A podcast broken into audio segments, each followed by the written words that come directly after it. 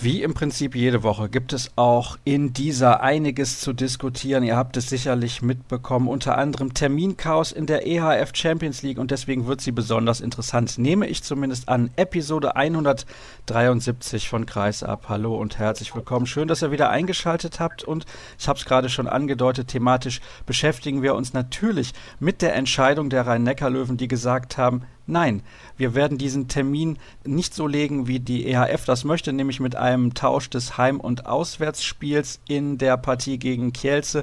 Gegen die Mannschaft aus Polen wird man im Hinspiel mit der B-Mannschaft antreten und mit der A-Mannschaft gleichzeitig in der Bundesliga beim THW Kiel. Und dazu begrüße ich dann gleich noch in der Sendung Jennifer Kettemann. Wir haben außerdem das Interview der Woche und zunächst in der Leitung ist der Kollege Rufen Möller vom Flensburg AW. Hallo Rufen. Hallo, moin Sascha. Es gibt auch mit dir einiges zu diskutieren und wir fangen natürlich an mit den Personalentscheidungen. Also sportlich läuft es ja einigermaßen rund bei der SG Flensburg-Handewitt. Ich denke, das kann man so sagen. Ja, absolut. In der Bundesliga jetzt auf Platz 3 geklettert, noch keine Punkte abgegeben äh, in diesem Jahr. Also äh, da sieht es gut aus und Champions League war schon lange klar, Achtelfinale erreicht als Gruppendritter am Ende. Das ist, glaube ich, auch völlig okay in, in der Gruppe, auch wenn Platz 2 noch möglich war, aber sind hinter Paris und Westbrem jetzt als Dritter, spielen gegen Christianstadt im Achtelfinale. Und da kann man, glaube ich, schon sagen, dass sie da klarer Favorit sind und somit das Viertelfinale auch greifbar ist. Bleiben wir noch mal kurz bei dem Gegner aus Schweden. Wie schätzt du diese Mannschaft ein? Wo liegen die Stärken und die Schwächen? Da haben wir zwar letzte Woche schon kurz mit Marc Stevermüher drüber gesprochen, aber trotzdem hätte ich gerne auch eine Einschätzung deinerseits. Du hast gerade gesagt, die SG ist klarer Favorit. Ich glaube, das kann man nicht von der Hand weisen. Nein, genau. Also eine schwedische Mannschaft, das gilt ja für die meisten skandinavischen, ähnlich wie dänische Teams, erstmal grundsätzlich spielstark. Also das ist eine, eine, junge Mannschaft mit vielen Talenten, von denen man sicherlich auch irgendwann den einen oder anderen dann in der Bundesliga oder in Spanien, in Frankreich sehen wird. Deren Problem wird aber sicherlich sein, A, fehlt die Erfahrung auf diesem Niveau im Vergleich mit der SG.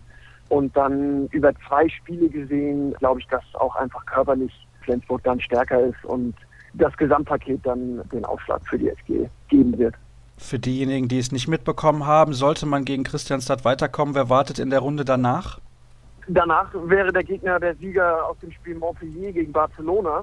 Und beide Gegner super stark, wie ich finde. Barcelona vielleicht von den Namen und von den, von den Einzelspielern noch stärker, aber ich glaube, Montpellier ist das unangenehmere Auswärtsspiel. In Barcelona ist im Grunde nie wirklich Stimmung. Das ist keine, keine schlimme Auswärtsfahrt, wenn man so will. Da machen die Zuschauer überhaupt keinen Druck auf den Gegner. Da kann man auch in Barcelona ein gutes Ergebnis erzielen. Aber in Montpellier, das ist schon ein schöner Hexenkessel. Und ich würde sogar fast sagen, Montpellier für Flensburg wäre der unangenehmere Gegner. Und momentan sind die Franzosen ja auch Tabellenführer in ihrer Liga, also sportlich richtig, richtig stark einzuschätzen. Genau, absolut. Also haben zwar gerade, ist jetzt glaube ich schon wieder über eine Woche her, gegen Paris verloren in der Liga, aber ja, haben die ganze Saison klar äh, geführt, vor Paris, vor Nantes auch, die ja in der Champions League auch eine, eine super Rolle spielen. Also Montpellier ist wirklich eine sehr, sehr starke Mannschaft, die auch in der Vorrunde durchaus in den Gruppen A und B eine gute Rolle gespielt hätte und sich auch durchgesetzt hätte. Der andere Gegner Barcelona ist ein Name, den man wahrscheinlich in Flensburg momentan nicht so gerne hört. Und damit wechseln wir das Thema. Ich habe eben schon angedeutet, dass wir über die Personallage sprechen wollen. Wir sprechen gleich über Rasmus Lauge, aber zunächst natürlich im Zusammenhang mit dem FC Barcelona über Hampus Wanne. Ihr habt dort zunächst berichtet. Was war da genau los? Ja, also es war so, dass nach der Europameisterschaft Hampus Wanne quasi das war dann allerdings nicht exklusiv bei uns, sondern das haben schwedische Kollegen berichtet, eine ihm wohl vor, vor Jahren angeblich versprochene Gehaltserhöhung eingefordert hat. Und er hat es über seinen, seinen Berater verlauten lassen, dass es jetzt doch an der Zeit wäre, diese Gehaltserhöhung einzufordern und hat der SG quasi Wortbruch vorgeworfen. Und dann ging das natürlich ein bisschen hin und her. Die SG sieht das ein bisschen anders. Es wurde viel diskutiert und der Berater hat da auch viel öffentlich zur Stellung genommen.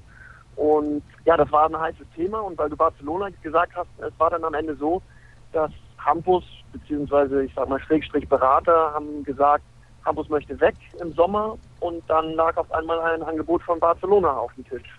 Und da wollte der Berater ihn auch gerne unterbringen. Das machte zumindest den Eindruck. Und die SG hat dieses Angebot dann aber abgelehnt. und hat jetzt ganz klar über Dirk Schmeschke, den Geschäftsführer, verkünden lassen, dass ein Wechsel überhaupt nicht in Frage kommt. Campus Wanne hat Vertrag bis 2019 und man hat mit dem Spieler jetzt gesprochen und das Thema ist damit vom Tisch. Ist es denn wirklich vom Tisch? Denn wenn du gerade sagst, der Vertrag läuft noch bis 2019, sprich nach dieser Saison noch ein Jahr, wäre das die letzte Möglichkeit, mit Hampus Wanne sozusagen noch Geld zu verdienen. Ja, das stimmt.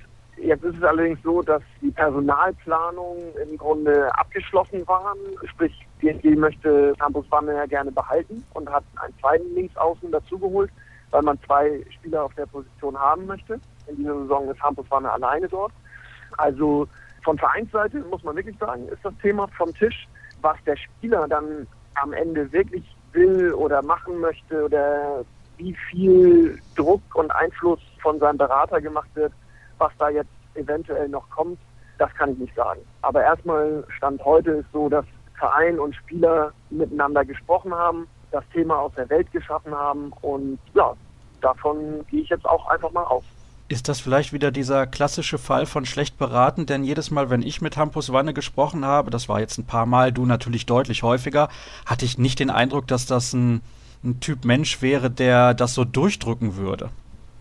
Nee, genau, den Eindruck habe ich eigentlich auch nicht. Und ja, schlecht beraten. Ich kenne seinen Berater persönlich nicht. Ich habe jetzt im Zuge dieser Geschichte ein bisschen Telefon- und E-Mail-Kontakt mit ihm gehabt. Ich kann das nicht so einschätzen, wie groß da der Druck von der Seite ist. Fakt ist aber, dass Hampus bis zur Europameisterschaft im Grunde keinen Berater hatte, zumindest keinen offiziellen, der irgendwo mit seinem Namen stand. Und ja, er spielt eine gute Halbserie in Flensburg, spielt eine sehr gute EM, wird Zweiter mit Schweden und auf einmal hat er einen Berater an der Seite. Wo der nun genau herkommt, ja, das kann ich auch nicht sagen. Das werden wir natürlich weiter beobachten. Sehr, sehr interessant. Aber würdest du noch eine Vertragsverlängerung für möglich halten angesichts dieser, ich will nicht sagen verzwickten Situation, aber es ist schon ein bisschen unglücklich gelaufen, auch seitens des Beraters vor allem den Weg über die Medien zu gehen? Also sowohl SG-Trainer Mike Machulla als auch Geschäftsführer Dirk Schmeschke haben jetzt mehrfach betont, dass sie erstmal hat Hamburg diesen Vertrag bis 2019, dass sie aber auch absolut gewillt sind, sogar mit ihm zu verlängern, weil sie große Stücke auf ihn halten. Und von daher kann ich mir von der Seite durchaus noch eine Verlängerung vorstellen. Ist dann die Frage, ob der Spieler das möchte. Ist ja auch die Frage, ob er in einem Jahr immer noch gut spielt oder ob er dann wieder ein Angebot von Barcelona bekommt. All solche Dinge kann man ja heute nicht, nicht sagen. Und wie gesagt, von Vereinsseite wurde ganz klar schon geäußert, dass man sich auch noch eine viel längere Zusammenarbeit vorstellen kann. Sollte er seinen Vertrag nicht verlängern und dann im Sommer 2019 die SG Flensburg-Handewitt verlassen, wäre er damit nicht der Einzige, denn auch Rasmus Lauge hat sich entschieden, den Weg in eine andere Richtung einzuschlagen. Er wird nach Westbrem wechseln und Lubomir Franjes folgen. Das sorgte natürlich für einige Irritationen, gerade im Umfeld, auch bei den Fans. Die waren überhaupt nicht damit einverstanden. Andere wiederum, die konnten es nachvollziehen. Wie schätzt du denn hier die Lage ein? Zunächst kam der Wechsel überraschend für dich. Ja, absolut. Also ich denke, für so wie für alle kam der sehr überraschend, denn Rasmus hat im letzten Jahr seinen Vertrag in Flensburg langfristig verlängert bis 2021. Jetzt muss man aber dann, das wusste man damals jetzt nicht, weil es nicht öffentlich war, aber es ist dann jetzt im Nachhinein bekannt geworden. In diesem Vertrag hatte er aber eine Ausstiegsklausel, die besagte, dass er 2019 oder 2020 bei einem entsprechenden Angebot wechseln könnte. Und von dieser Klausel hat er jetzt, wie es ganz viele andere Sportler auf der ganzen Welt, in jedem anderen Verein, in jeder anderen Sportart auch machen, von dieser Klausel hat er jetzt einfach Gebrauch gemacht. Sprich, er hatte ein Angebot vorliegen von Westbrem und hat sich dann jetzt einfach dafür entschieden. Aber trotzdem, überraschend kam es ja, weil alle davon ausgegangen sind, dass er die nächsten vier Jahre noch in Flensburg bleibt. Kannst du verstehen, wenn jetzt ein paar Leute verärgert sind und sagen, ah, Lubomir Franis, der hat eigentlich angekündigt, er würde keine Spieler aus Flensburg mitnehmen, dann kommt erstmal He und dann kommt später Lauge? Ja, beziehungsweise nein, ich kann ihn nicht verstehen, weil man muss es ja ein bisschen differenziert sehen. Also bei Kamsau Mahé ist es so, dass der seinen Vertrag in Westbrem unterzeichnet hat, bevor Vranjes dort Trainer wurde und bevor Vranjes überhaupt mit Westbrem verhandelt hat. Das heißt, mit diesem Transfer hat Branjes gar nichts zu tun gehabt, außer dass er damals noch Trainer von Mahé in Flensburg war und quasi darüber informiert wurde, dass sein Spieler nach Westbrem geht. Das ist das eine. Und das zweite ist, klar, bei Laude sieht das jetzt natürlich so aus, dass Vranjes ihn vorzeitig nach Westbrem holt. Dazu muss man dann aber zwei Aspekte, glaube ich, beachten. Erstens hat Vranjes immer, und das hat er auch öffentlich gemacht, gesagt, er wird im ersten Jahr, wenn er den verlassen hat, keine Spieler ansprechen und nach Westbrem holen. Das tut er auch nicht. Lauge kommt 2019. Der Transfer ist jetzt bekannt geworden, aber er geht erst 2019. Und Branjes hat dann auch noch gesagt, wenn allerdings Spieler schon vorab zu ihm möchten, kann er das natürlich nicht verhindern. So, aber das ist ja auch gar nicht der Fall gewesen. Äh, wie gesagt, Mahé habe ich erklärt gerade und Rasmus Lauge geht erst 2019. Also von daher, ja, klar kann ich verstehen, wenn Leute das nicht gut finden und das sieht ja vielleicht im ersten Moment auch so aus. Aber man muss dann einfach immer, wie bei so vielen Dingen, einfach auch genau hinschauen und ja, dann die Details kennen, denke ich bei all den Spielern, die die SG zuletzt dann verlassen haben, also Anders Eggert ist jetzt weggegangen, dann wird Thomas Mogensen den Verein verlassen, Matthias Andersson beendet seine Karriere, Kantar Mahé wird im Sommer nach Ungarn wechseln. Ist das, also Rasmus Lauge, der schmerzhafteste Verlust? Also, nee, glaube ich gar nicht. Denn du hast die Namen schon erwähnt gerade, Thomas Mogensen und Matthias Andersson. Die tun erstmal jetzt sofort im Sommer, tun die richtig weh, weil mit Matthias Andersson geht der über die letzten Jahre gesehen sicherlich beste und konstanteste Torwart, der in der Bundesliga gespielt hat, geht. Und der hat Flensburg so viele Spiele gewonnen und Punkte geholt, die wird man nicht einfach so von heute auf morgen ersetzen können. Und bei Thomas Mogensen ist es so, da wird der SG ja so ein bisschen Gehirn, Motor und Herz gleichzeitig rausgerissen. Weil Thomas Mogensen ist die absolute Identifikationsfigur in Innsbruck. Der hat nicht nur sportlich der Mannschaft ganz viel eingebracht in all den Jahren, die er, die er da ist, sondern auch einfach ja, abseits des Platzes. Der, der lebt diesen Verein wie kein anderer und der geht immer vorne weg. Der geht auch jetzt Mitte 30 in jedem Training immer noch Vollgas und ist ein Vorbild für die neuen, für junge Spieler. Das ist sehr bemerkenswert und der wird der SG auf jeden Fall auch fehlen.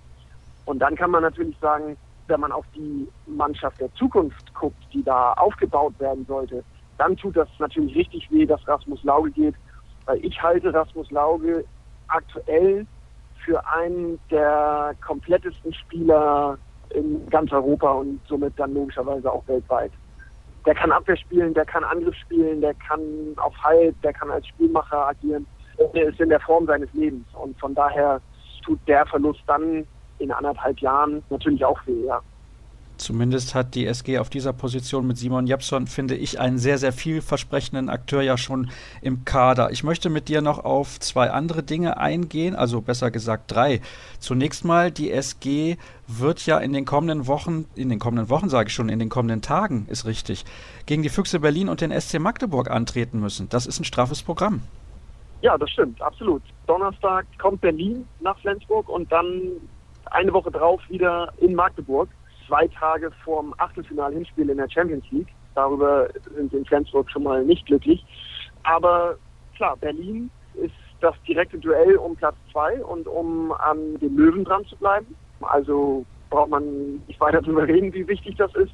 Und Magdeburg ist im Moment ziemlich gut drauf. Auswärts in Magdeburg ist immer schwer und die gehören wiederum zu den Mannschaften, die in der Tabelle so direkt hinter der SG sind. Wenn man in Magdeburg verliert, ist Magdeburg halt nicht dran. Also das sind schon auf jeden Fall harte und interessante Spiele, die da jetzt warten. Habe ich das gerade richtig gehört? Die SG ist nicht zufrieden, was die Terminierung angeht, wegen der Champions League-Spiele. Also da haben ganz andere Teams ja ganz andere Sorgen. Und das ist das große Thema auch heute natürlich noch in unserer Sendung. Wie bewertest du das denn als jemand, der nur indirekt betroffen ist, weil die Mannschaft, die du begleitest, dieses Problem eben nicht hat? Ja, absolut. Das ist ein Riesenskandal. Und das ist wieder so eine typische Handballgeschichte. Also sowas kann nur im Handball passieren. Und da bin ich voll bei den Leuten, wie Andy Schmid hat es, glaube ich, in einem Interview gesagt, das haben auch andere Leute jetzt schon in den letzten Tagen gesagt. Der Handball schafft sich halt ab mit solchen Geschichten. Jennifer Kettemann hat das auch gesagt, dass man der Sportart einfach keinen Gefallen tut, weil es geht auch darum, der Handball möchte ein breiteres Publikum erreichen. Und wenn die Leute, die sich nicht so intensiv mit Handball beschäftigen, immer nur hören, beim Handball, das ist immer so komisch, da weiß man nicht, wann die spielen, da gibt es immer Terminüberschneidungen und all solche Sachen. Es ist einfach ein negatives Image und dann schalten die Leute nicht ein, dann interessiert es sie nicht. Fußball-Bundesliga weiß man seit Jahr und Tag, wann man einzuschalten hat. Genauso in der Champions League, das weiß jedes Kind, damit wird man groß und man kriegt es einfach nicht auf die Reihe. Und die Probleme sind halt hausgemacht, weil der eine oder der andere, ich will gar nicht sagen, wer da schuld ist, aber niemand will nachgeben. Und dann kommt man halt nicht voran. Ich nehme jetzt mal wieder das Beispiel Flensburg. Natürlich sind die nicht so hart getroffen wie die Löwen und Kiel, weiß Gott nicht. Aber Flensburg hatte gesagt, wir spielen am Donnerstag in Magdeburg. Unser Wunschtermin für das Hinspiel ist Sonntag, der 25. Warum geht das nicht, frage ich dann. Was spricht dagegen, dass am 25. in Schweden gespielt wird? Zumal Kiel und die Löwen beide am Sonnabend angesetzt sind. Sprich Sky müsste ein Interesse daran haben, dass die SG am Sonntag spielt. Jetzt hört man aus Schweden, weil sonntags in der Halle kein Bier verkauft werden darf. Wenn das der Grund ist, dann gute Nacht, lieber Handball. Eine sehr, sehr interessante Information, die ich tatsächlich zum ersten Mal höre, finde ich sensationell, fast schon amüsant, wenn es nicht so traurig wäre, was die ganze Situation betrifft. Also das ist natürlich ja, fast schon aberwitzig. Ich habe dazu ja auch einen Kommentar geschrieben. Einige von euch werden den sicherlich schon gelesen haben. Und ich habe es ja gesagt, gleich begrüße ich dann noch Jennifer Kettemann hier in der Sendung. Ein abschließendes Thema haben wir noch. Wir sprechen schon relativ lang miteinander rufen, aber ich denke, das sollten wir auf jeden Fall erwähnen, denn du hast ein Buch geschrieben. Das heißt 111 Gründe, die SG Flensburg-Handewitt zu lieben. Gibt es denn überhaupt 111? Ja, tatsächlich. Es stehen 111 drin. Also ich habe nochmal nachgezählt gestern. Nein, also ja, ich glaube, es gibt noch viel mehr. Das habe ich auch in meinem Vorwort zum Buch geschrieben, dass diese 111, die ich aufgeschrieben habe, das sind halt Gründe, ja, die ich natürlich ausgewählt habe. Wenn du jetzt in die Halle gehst und dich mit den Fans unterhältst oder Spielern oder Verantwortlichen, denen fallen sicherlich noch andere ein und vielleicht auch viel mehr oder mit Sicherheit viel mehr. Ich habe mich jetzt für diese 111 entschieden und ja, hoffe, dass es dem einen oder anderen gefällt. Ich habe auf jeden Fall schon einen Blick reingeworfen und möchte dich deswegen nach einem ganz speziellen Grund fragen. Der Grund heißt, weil es auch bei der SG eine legendäre Pressekonferenz gab. Vielleicht kannst du diesen Grund mal kurz ein bisschen erzählen aus deiner Sicht. Du warst zwar anscheinend nicht dabei, wie ich das mitbekommen habe, aber es muss dennoch relativ witzig gewesen sein, außer für eine Person. Ja, das stimmt. Du sprichst den Grund an. Ich habe ihn genannt, weil es auch in Flensburg eine legendäre Wutrede gab und zwar habe ich mich da, ähm, weil ich die einfach sensationell finde, auf die vielen schönen Wutreden, die es ja im Fußball gibt, von Giovanni Trapattoni, ich habe fertig oder Thomas Doll. Das ist das, was mich so ärgert. Die habe ich mir so ein bisschen als Vorbild genommen und dann fiel mir irgendwann ein, Mensch, das gab es doch in Flensburg auch mal. Es war nicht ganz so doll und nicht ganz so heftig, aber ja, das war damals sehr überraschend für alle Anwesenden. Und zwar war es am Saisonende 2002, 2003. Der Abschied von Trainer Erik Weihe Rasmussen stand schon fest. Manager in äh, Flensburg war Thorsten Storm, heute beim THW Kiel. Und ja, die beiden waren sich halt nicht immer ganz grün, sagen wir mal so. Und nach dem letzten Heimspiel in der Saison ist es dann halt aus Erik Weihe rausgeplatzt sozusagen. Er hat, als der offizielle Teil der Pressekonferenz fertig war, hat er sich einen einen kleinen Zettel aus der Hosentasche geholt, da hat er ein paar Worte aufgeschrieben und ja, hat Thorsten Storm, der direkt neben ihm saß, der auch nichts davon wusste, natürlich nicht, den hat er ganz persönlich angegriffen und, und hat gesagt, dass er mit ihm also keine zwei Monate mehr zusammenarbeiten möchte, weil Thorsten Storm nur sein Bild in der Öffentlichkeit gepflegt hätte. Punkt. Und sowas gab es bis dahin nicht in Flensburg, im Handball sowieso eher selten. Und ja, das hatte ziemlich gesessen damals und ja, an diese Wutrede sozusagen hatte ich mich dann erinnert und konnte das so ein bisschen verbinden in dem Kapitel. Leider gibt es ja, habe ich auch gelesen, davon kein Video, hätte ich zu gerne gesehen. Ich kann mich auch nicht mehr wirklich daran erinnern, ist ja auch schon einige Jahre her, aber ihr merkt schon, dieses Buch ist nicht gerade uninteressant und auch wenn ihr kein Fan der SG Flensburg-Handewitt seid, für 9,99 Euro übrigens erschienen im Schwarzkopf Verlag, denke ich, kann man da ruhig mal zuschlagen als Handballinteressierter. Rufen, ich danke dir recht herzlich, das war sehr, sehr interessant und ausführlich, aber die heutige Folge von Kreisab geht natürlich noch weiter. Wir machen die erste kurze Pause und sind dann gleich wieder hier zurück. Wir sind zurück bei Episode 173 von Kreisab und eigentlich war es ein wenig anders geplant, aber nun wird das Gespräch mit Jennifer Kettemann zum Interview der Woche. Da bitte ich um Nachsicht, dass diese Ausgabe dann vielleicht ein wenig kürzer ist als die Ausgaben in den letzten Wochen, aber ich denke nicht minder interessant und ich möchte euch aber vorab noch ein paar Informationen mit auf den Weg geben, die wir im ersten Teil der Sendung noch nicht besprochen haben. Da gibt es nämlich ein paar Ergebnisse. Unter anderem haben die Löwen gewonnen zu Hause mit 31 zu 20 20 gegen Göppingen. Stuttgart konnte sich wichtige Zähler sichern im Abstiegskampf. 29-25 gewonnen. In Erlangen-Melsungen schlägt Minden mit 31 zu 27. Der THW Kiel verliert mal wieder mit 31 zu 26 beim SC Magdeburg. Die Magdeburger momentan in sehr, sehr guter Verfassung. Berlin mit schwacher erster Halbzeit gegen Gummersbach, aber am Ende gewonnen mit 31 zu 24. Hannover müht sich zu einem 28 zu 26 Erfolg gegen den TuS Nettelstedt Lübecke. Leipzig schlägt Lemgo mit 26 zu 19, Ludwigshafen, Flensburg 24 zu 30 und es gibt ein Unentschieden zu vermelden aus dem Duell zwischen dem TV Hüttenberg und der HSG Wetzlar 22 zu 22 und wir haben auch mittlerweile die Paarung für das Viertelfinale in der Champions League der Frauen. Dort heißen die Duelle Buducnost gegen Györ, Midtjylland gegen Vardar, Ferencvaros gegen Rostov und Bukarest gegen Metz ausgespielt werden. Diese Partien am Wochenende 6. bis 8. April und am Wochenende 13. bis 15. April. Und jetzt kommen wir dann endlich zum Interview der Woche und ich freue mich sehr, dass sie in der Leitung ist, die Geschäftsführerin der Rhein-Neckar-Löwen, Jennifer Kettemann. Hallo Jennifer. Hallo Sascha, guten Tag. Zunächst möchte ich mit dir mal über die sportliche Situation reden, denn das geht mir ein wenig unter. Ihr seid souveräner, also relativ souveräner Tabellenführer der DKB Handball Bundesliga. Ihr steht in der KO-Phase der Champions League und hättet eigentlich Heimrecht im Rückspiel, also habt ihr ja immer noch, da sprechen wir gleich drüber, und ihr seid ins Final Four des DHB-Pokals eingezogen. Müsste also eigentlich alles im Lot sein bei euch. Eigentlich schon, ja. Wenn man auf die verschiedenen Tabellen schaut, schon. Und zu Beginn der Saison hätten wir das auch ehrlich gesagt so nicht erwartet, weil der Abgang damals noch von Kim Ekdal-Durier uns schon geschmerzt hat. Und dann waren wir schon am Anfang der Saison ein bisschen überrascht, dass es trotzdem so gut läuft. Und jetzt sind wir natürlich auch stolz, dass wir da eigentlich noch in allen drei Wettbewerben mitspielen. Jetzt hast du den Namen, um den es viele Diskussionen gab in den letzten Tagen schon erwähnt, Kim Ekdal-Durier. Letzte Woche habe ich mit Marc Stevermüher über sein Comeback gesprochen und habe zu Marc gesagt, eigentlich hatte ich die ganze Zeit das Gefühl, dass er zurückkommt. Er war relativ häufig bei euch in der Halle zu sehen. Ja, der Kontakt ist nie abgebrochen. Also wir hatten immer ein gutes Verhältnis, sind ja auch damals im Guten auseinandergegangen. Ich glaube, wenn man damals ihn gefragt hätte, dann wäre die Chance bei fast null gewesen, dass er wieder zurückkommt. Also er war da schon sehr klar in seiner Entscheidung und da war damals auch nichts dran zu rütteln. Das hatte ich natürlich damals schon versucht, ihn zum Bleiben zu überreden.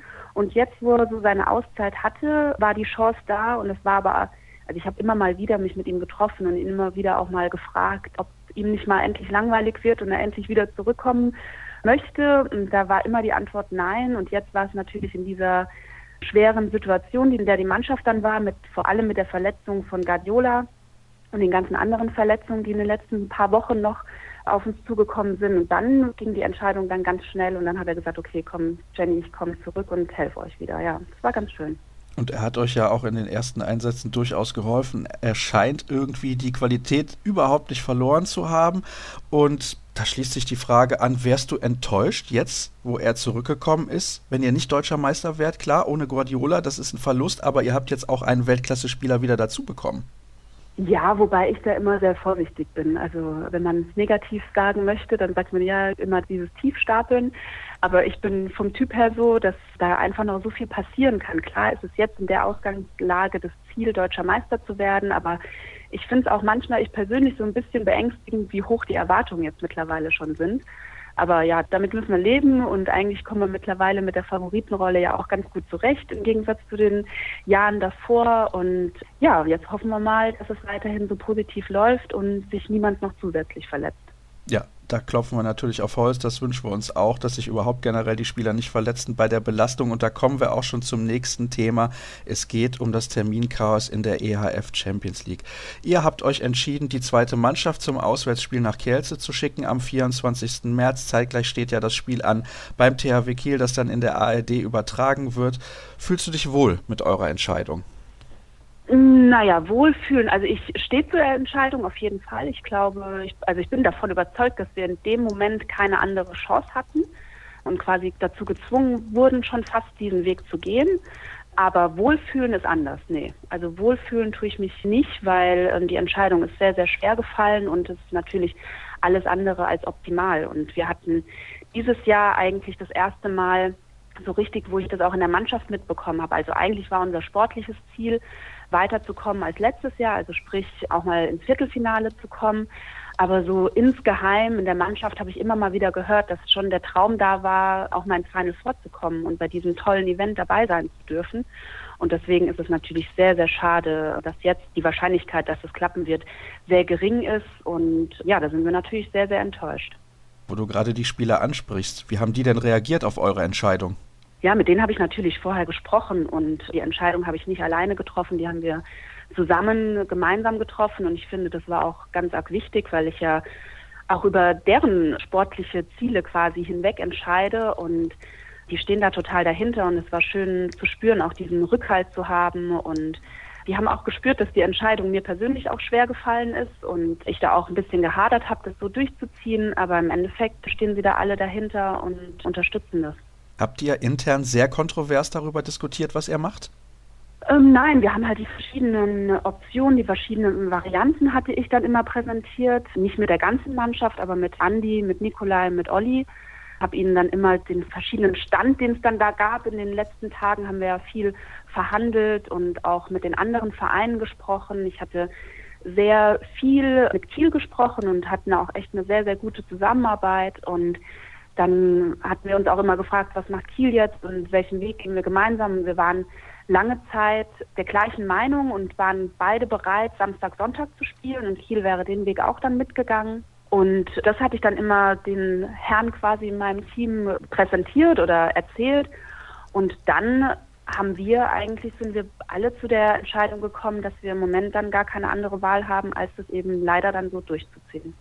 Das wollte ich nämlich fragen, wie war die Absprache da mit dem THW? Denn der THW hat sich ja anders entschieden und hat eben das Hin- und Rückspiel, also das Heimrecht in den jeweiligen Partien mit dem Gegner Pick Saget getauscht. Das kam ja für euch auch nicht in Frage, weil ihr mittwochs die Halle nicht zur Verfügung habt. War das auch ein Grund, dass ihr hättet Donnerstag spielen müssen und dann nur einen Tag Pause vor dem Spiel in Kiel?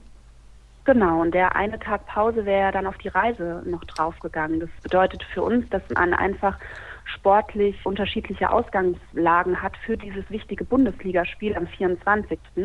Weil Kiel eben, so wie du es richtig gesagt hast, mittwochs spielt und dann samstags zu Hause, also zwei Heimspiele. Und wir hätten eben donnerstags zu Hause dann gespielt und dann samstags auswärts und hätten dann quasi keinen richtigen Regenerationstag gehabt. Und deswegen kam das für uns nicht in Frage, weil wir da eben die Meisterschaft dann nicht gefährden wollten. Ich glaube, das ist absolut nachvollziehbar, sportlich allerdings. Und ich glaube, da sind wir uns einig, schenkt ihr natürlich das Duell gegen Kielce völlig ab, wenn ihr die zweite Mannschaft dahin schickt. Ja, das ist echt schwer. Also wir haben äh, die Hoffnung im Moment noch, dass, naja, Hoffnung ist zu viel gesagt, aber vielleicht fällt das Ergebnis ja gar nicht so krass aus, dass man vielleicht im Rückspiel dann doch noch den Hauch einer Chance hat, es zu drehen. Aber natürlich sind die Chancen sehr, sehr, sehr gering, dass man da überhaupt noch eine Chance hat, dran zu bleiben. Das stimmt.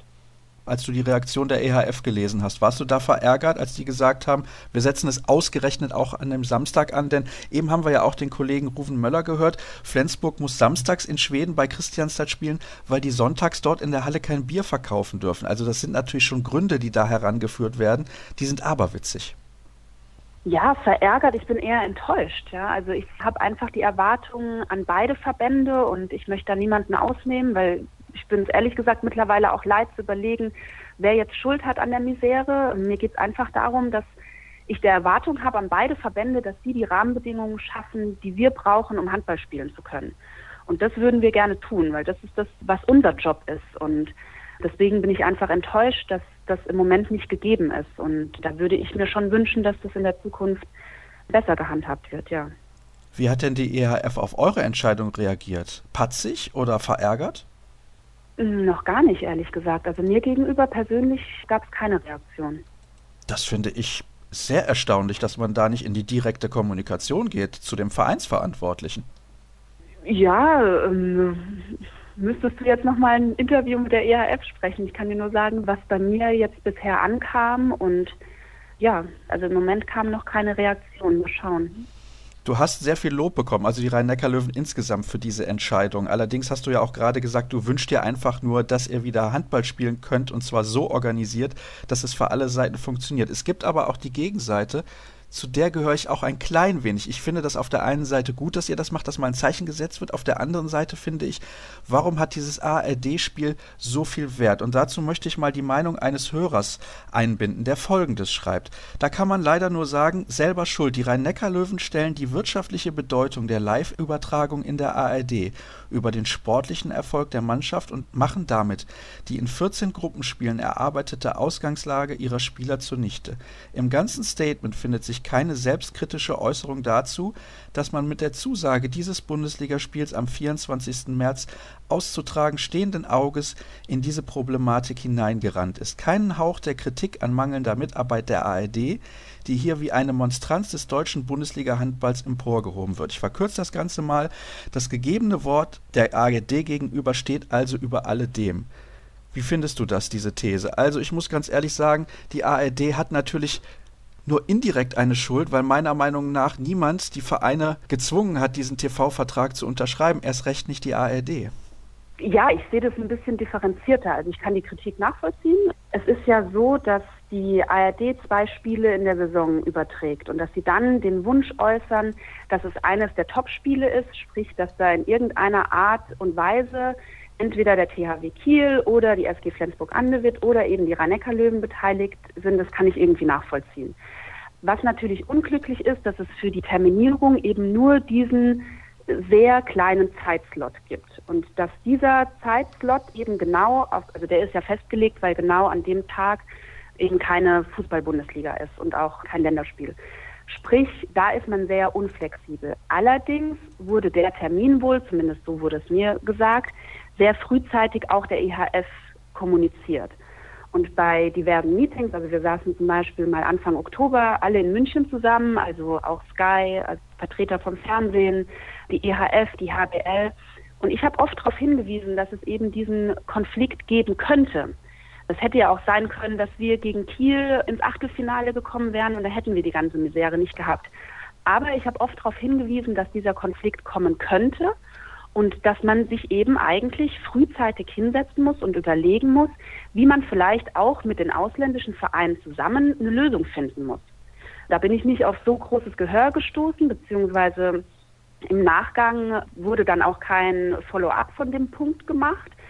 Und dann sind mir natürlich auch die Hände gebunden. Ich kann nicht mehr als in solchen Meetings meinen Mund aufmachen und das mache ich und klar auf die Risiken hinweisen. Aber im Endeffekt müsste dann die Abstimmung ja auch von den Verbänden kommen. Ich finde das relativ unprofessionell, wenn da auf deine Aussagen irgendwie gar keine Reaktion kommt. Also das ist ja ein wichtiges Thema. Ihr hattet dieses Problem schon damals in der Gruppenphase, als ihr erst in Leipzig am Samstag gespielt habt und dann am Sonntag in Barcelona. Also das ist für mich nicht nachvollziehbar. Naja, wie auch immer. Mir ist es eigentlich nur wichtig, dass es in der Zukunft geändert wird und einfach verbessert wird. Ich bin da nicht so der Typ, der jetzt da die ganze Zeit rummotzen will und sich kritisch äußern möchte. Mir geht es eher darum, dass man einfach für die Zukunft Lösungen findet und diesen ganzen Prozess optimiert. Das wäre mein Anliegen da. Siehst du denn da Lösungsansätze für die Zukunft? Im Moment für die nächsten zwei Jahre ehrlich gesagt noch nicht, aber ich finde, die müssen dringend gefunden werden. Wenn die Champions League Reform kommt, da sehe ich das eigentlich ganz positiv, weil ich glaube, dann sind die Spieltage klarer definiert. Zumindest ist das im Moment in dem Konzept, was auf dem Tisch liegt, eingeplant. Und da könnte es dann, so wie es im Moment aussieht, dann tatsächlich dann besser werden. Also ich muss ganz ehrlich sagen, ich bin ein bisschen verdutzt ob deine Aussagen, dass du diese Thematik so klar und deutlich angesprochen hast und dass das irgendwie kein Gehör gefunden hat.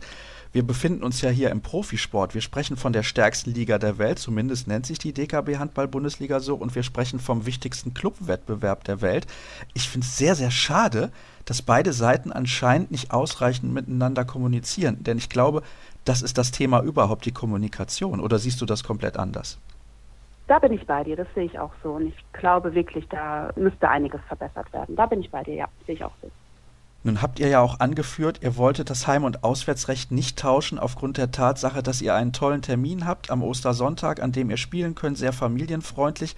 Allerdings, jetzt nehme ich mal an, ihr verliert vielleicht mit der zweiten Mannschaft mit 15 bis 20 Toren in Kielce. Wie wertvoll ist dieser Sonntagstermin dann überhaupt noch? Ja, das war uns bewusst. In dem Moment, wo wir die Entscheidungen treffen, wird natürlich das Rückspiel weniger attraktiv für die Zuschauer auf jeden Fall. Trotzdem, wir hatten gar keine andere Wahl. Wir mussten diesen Weg gehen und dann müssen wir auch diese wirtschaftlichen Einbußen in Kauf nehmen. Und trotzdem hoffen wir natürlich ja auf die moralische Unterstützung dann von unseren Fans, die wir da echt gebrauchen können. Und wir wollen eigentlich an dem Tag dann nochmal beweisen, dass wenn alles geregelt und alles fair abgelaufen wäre, dass wir dann durchaus eine Chance gehabt hätten, weiterzukommen und das Viertelfinale zu erreichen. Und darum geht es in dem Termin dann am Ostersonntag. Werdet ihr da was Spezielles irgendwie anbieten, dass noch mehr Leute in die Halle kommen? Also du sprichst von vergünstigten Preisen oder sowas? Also ja, speziellen Aktionen, die da irgendwie angeboten werden, damit die Leute sagen, trotz einer hohen Niederlage im Hinspiel werden wir auf jeden Fall die Mannschaft auch aus diesem speziellen Grund nochmal besonders unterstützen. Also was die Preise angeht oder so, haben wir im Moment noch nichts geplant, aber wir haben jetzt schon unsere ganzen Partnervereine zum Beispiel angeschrieben und einfach nochmal darauf hingewiesen, dass wir die Unterstützung brauchen. Und da läuft einiges im Hintergrund, was wir dann speziell in der Halle machen. Soweit sind wir im Moment noch nicht in der Planung. Wir müssen jetzt erstmal schauen, wie wir auch für die zweite Mannschaft dann die Reise nach Kielce so angenehm wie möglich gestalten und die da dementsprechend unterstützen, dass sie sich auch da nicht so verloren vorkommen. Da sind wir im Moment jetzt gerade dran. Abschließend noch eine Frage dann zu diesem Thema und dann auch die letzte Frage in diesem Interview. Kannst du die Haltung der ausländischen Clubs nachvollziehen, die sagen, wir möchten auf jeden Fall am Wochenende spielen und wir haben da auch ein Anrecht drauf und das ist wichtig für uns? Wenn ich mir nur die Meinung der ausländischen Vereine anschaue, also ganz isoliert, kann ich das nachvollziehen. Immer einzeln. Ich habe auch mit den einzelnen Vereinen gesprochen kann ich auf jeden Fall nachvollziehen und ich verstehe auch, dass sie in der Vergangenheit durchaus schon öfter Kompromisse eingegangen sind, eben wegen der deutschen Situation. Wenn ich mir so das große Ganze anschaue, dann finde ich immer noch, dass eigentlich immer noch Lösungen und Kompromisse gefunden werden müssen. Aber ja, so im Einzelnen kann ich das doch verstehen und ich finde, eigentlich muss man eher darauf achten, dass die unterschiedlichen Fernsehverträge eben nicht in Konkurrenz zueinander stehen, sondern dass es da ein einheitliches Bild gibt, wie es ja im Fußball auch, glaube ich zumindest, so wie ich es weiß, gang und gäbe ist, dass es einfach klar definiert ist, wann welche Spiele stattfinden. Und dann sollte das auch auf allen Seiten, sowohl bei den ausländischen Vereinen als auch bei uns und auch bei der EHF, dann so funktionieren. Ich wünsche mir übrigens sehr, und das sagen zumindest auch meine Informationen, und das hörte man in den letzten Monaten immer wieder, dass wenn der neue Vermarktungsvertrag der EHF unterschrieben ist und dann auch die Reform kommt, die Spiele unter der Woche ausgetragen werden. Ich bin übrigens auch der Meinung, man kann sich ruhig dann aufstellen mit den internationalen Spielen, wenn auch die Fußballspiele international ausgetragen werden, der Champions League, denn den Fußball wird man sowieso als Handball leider nie erreichen und auch nie überholen. Von daher denke ich, ist das gar nicht so schlimm, wenn man da zeitgleich antritt. Das war ein sehr ausführliches und interessantes Interview, hoffe ich zumindest für die Hörer. Jennifer, ich danke dir recht herzlich, dass du mir zur Verfügung gestanden hast und dann soll es das gewesen sein für die heutige Ausgabe von Kreisab. Alle weiteren Informationen, ihr wisst das ja, findet ihr unter facebook.com slash kreisab, bei Twitter at kreisab.de und auch bei Instagram sind wir unterwegs unter dem Hashtag kreisab. Wir hören uns nächste Woche wieder. Bis dann.